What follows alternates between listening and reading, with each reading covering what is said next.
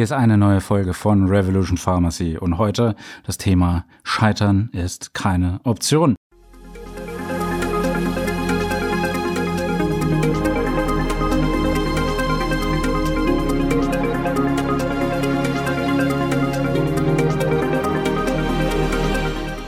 Das ist der Satz, äh, den Gene Kranz, das war der Missionsdirektor des legendären Apollo 13 Flugs der NASA, mit dem hat er sein Team inspiriert, das Unmögliche möglich zu machen. Vielleicht hast du den Film mit Tom Hanks gesehen, ich bin mir ziemlich sicher.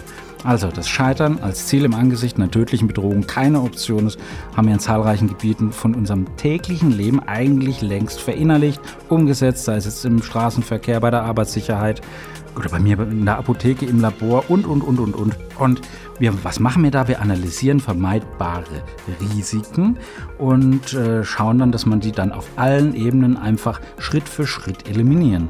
Das muss aber auch für die zentralen Fragen unseres Lebens endlich mal geklärt werden, also auch für Covid und heute insbesondere bei Krebs.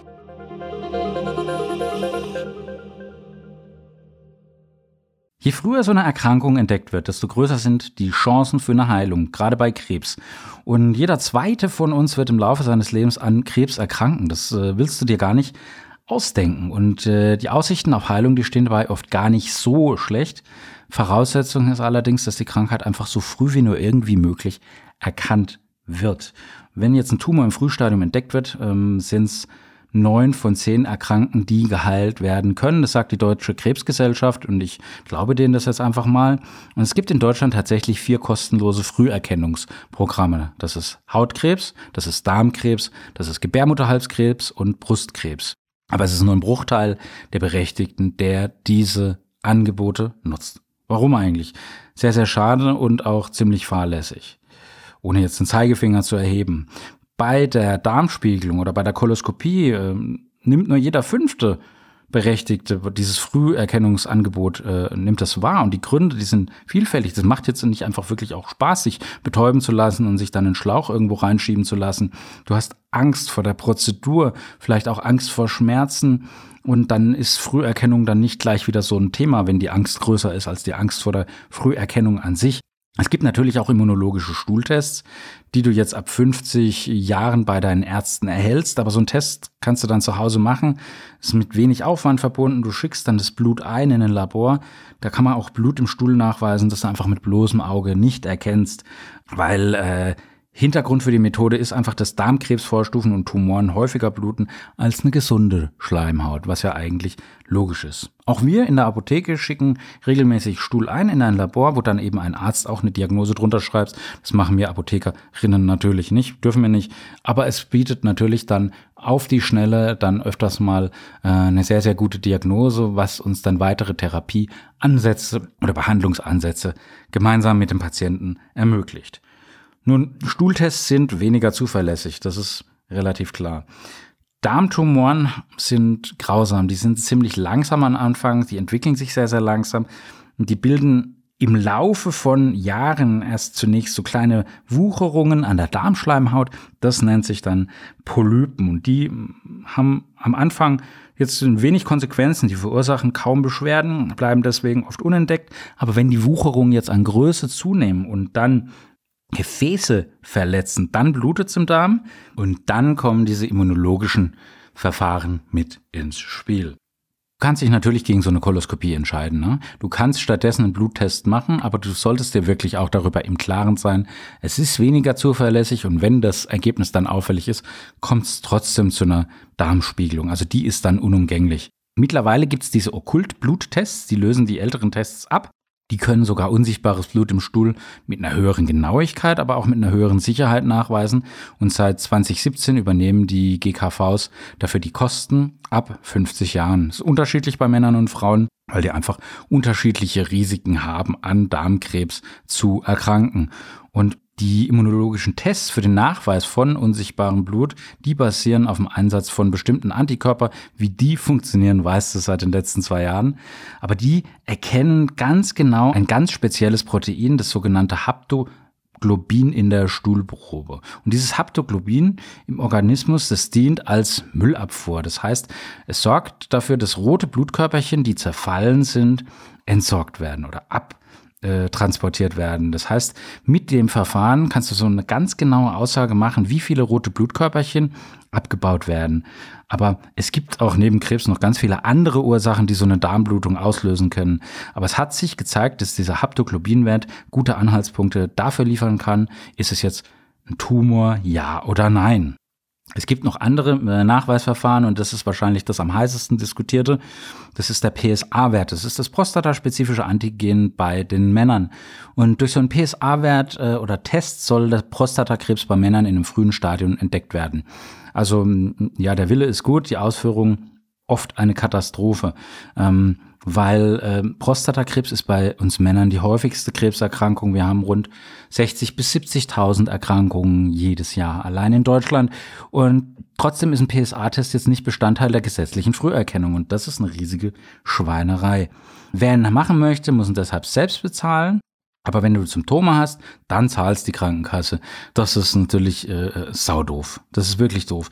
Und dieser Test hat nämlich noch einen riesen Manko. Der schlägt auch bei einer gutartigen Veränderung. Also wenn du wirklich nichts hast, schlägt er bei einer gutartigen Veränderung deiner Prostata Alarm. Das heißt, es kann ein Harnwegsinfekt sein, also eine Blasenentzündung oder eine Entzündung der Prostata und die kann den PSA-Wert verfälschen. Oder du hattest jetzt regelmäßig mit deinem neuen Partner, deiner neuen Partnerin oder beiden häufig Sex und dann ist der PSA-Wert natürlich auch erhöht. Die Kassenärztliche Bundesvereinigung, die sagt einfach, äh, nachdem sie ganz viele wissenschaftliche Untersuchungen ausgewertet hat, das Testergebnis, es kann zunächst auf Krebs hindeuten, obwohl oft kein Krebs vorliegt. Und das bei drei von vier Personen. Da weiß ich jetzt gar nicht mehr, was ich sagen soll. Drei von vier Betroffenen haben gar keinen Krebs. Vier werden getestet mit Krebs und drei von vier aber falsch. Also da zieht's mir echt die Schuhe aus. Stell dir vor, vier Patienten bekommen äh, Prostatakrebs als Diagnose, aber nur einer hat's. Ähm, was das mit denen macht, kannst du dir vorstellen. Dass da Patienten, also Männer, ungern drüber sprechen und was das für eine Qual, für eine Pein und für ein Schamgefühl hervorruft und Angst vor allem auch, kannst du dir vielleicht dann halbwegs vorstellen. Also ein ganz großes Problem solcher Tests macht einfach deutlich, Tumormarker, die finden sich auch im Blut von Menschen, die eben nicht an Krebs erkrankt sind oder die an anderen Krankheiten leiden. Aber andererseits ein Test, der Krebs genau und zuverlässig in einem frühen Stadium erkennt und sogar gewebsspezifische Aussagen ermöglicht oder auch organspezifische Aussagen möglich macht, das wäre natürlich ein riesiger Fortschritt und würde die Krebsfrüherkennung wahnsinnig erleichtern.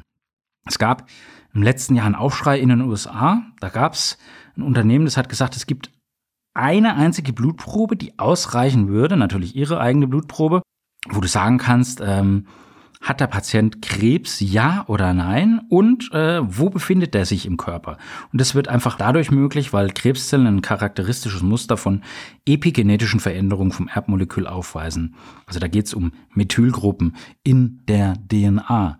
Also, was ist da summa summarum rausgekommen? Das ist ja das, das Wichtigste. Es waren knapp 7000 Krebspatienten sowie gesunde Kontrollprobandinnen, also nicht nur Krebskranke. Und zwei Drittel der Proben haben eben als Trainingsmaterial für den Algorithmus gedient. Also sie arbeiten mit künstlicher Intelligenz und das restliche Drittel hat die eigentliche Testgruppe gebildet und das ist meines Wissens nach die umfangreichste klinische Gen Genomik-Studie oder das klinische Genomikprogramm, bei dem jetzt ein Bluttest für die Früherkennung von wirklich unzähligen Krebsarten entwickelt und validiert worden ist. Es waren Krebsforscher, ja, also ich halte da ziemlich viel davon. Aber die Trefferquoten, die waren je nach Krebsart sehr, sehr unterschiedlich.